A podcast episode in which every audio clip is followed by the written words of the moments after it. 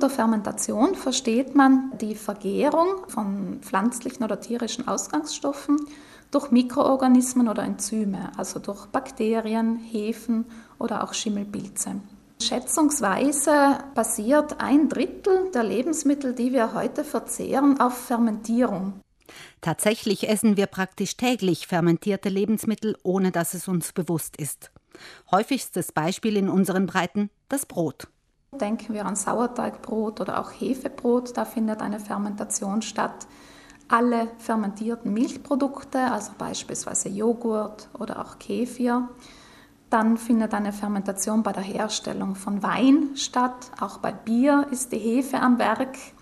Bis hin zu exotischeren Lebensmitteln wie Sojasauce, die natürlich auch auf einer Fermentation beruhen. Auch Kaffee, Tee und Kakao durchlaufen im Zuge ihrer Verarbeitung einen Fermentationsprozess. Fermentierte Lebensmittel sind allgemein bekömmlicher als rohe. Durch das Fermentieren ändert sich auch der Geschmack der Speisen. Er wird intensiver. Bei der Fermentation selbst werden ja die im Ausgangsstoff enthaltenen Nährstoffe wie Kohlenhydrate, Proteine und auch Fette abgebaut oder zumindest umgebaut in kleinere Bestandteile und das hat Einfluss auf den Geschmack des Lebensmittels. Zucker, der enthalten ist, wird beispielsweise zu Säuren abgebaut oder auch zu Gasen oder auch zu Alkohol. Also das hängt jeweils davon ab, welche Mikroorganismen da am Werk sind. Und man kann sich schon vorstellen, eben Milchsäure im Vergleich zu Milchzucker gibt einem Lebensmittel dann eben eine säuerliche Geschmacksnote. Diesen säuerlichen Geschmack entwickelt auch Gemüse, wenn man es fermentieren lässt. Im Handel erhältliche Konserven mit fermentiertem Gemüse tragen manchmal die Aufschrift Milchsauer eingelegt.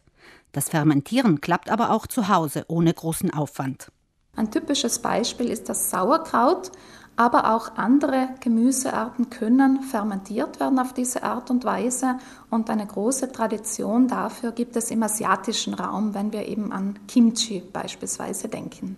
Kimchi ist das Produkt einer Fermentation, also der Rohstoff sind meist Kohlgemüsearten, beispielsweise auch Chinakohl.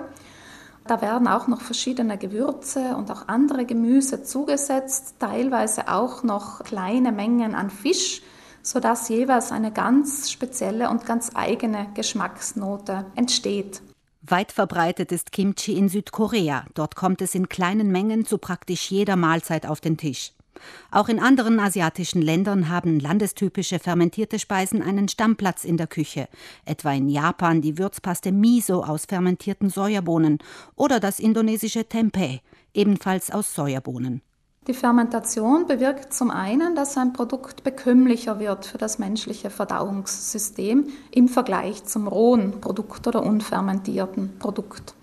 Auch für Personen mit einer Unverträglichkeit sind bestimmte fermentierte Produkte eher geeignet als die unfermentierten. Also Personen mit einer Laktoseintoleranz vertragen in der Regel Milchprodukte wie Joghurt oder auch Kefir, weil durch die Fermentation der enthaltene Milchzucker teilweise oder fast vollständig abgebaut wurde.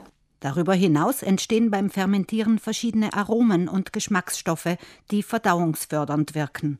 Und nicht zuletzt haben die Milchsäurebakterien selbst, also die Mikroorganismen selbst, noch eine Funktion im Körper, nämlich dann, wenn sie noch lebendig sind im Produkt.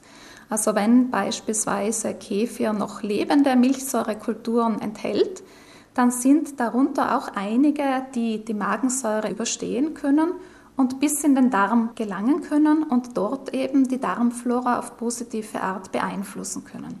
Am einfachsten klappt das Fermentieren von Lebensmitteln zu Hause mit Gemüse. Dabei sind ihrer Fantasie keine Grenzen gesetzt. Ob Kohlrabi mit Senfsamen und Kräutern oder Rübenkraut mit Chili und Ingwer, kommt natürlich immer auf die eigenen Vorlieben an. Grundsätzlich braucht man nicht viele Zutaten, also das Gemüse selbst. Salz ist eben eine wichtige Zutat.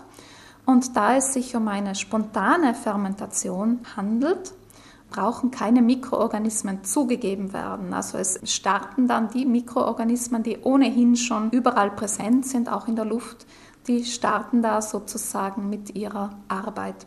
Das Wichtigste, was Sie brauchen, ist ein geeignetes Gefäß und Geduld. Denn je nach Rezept braucht das Gemüse ein bis zwei Wochen, bis es fermentiert hat.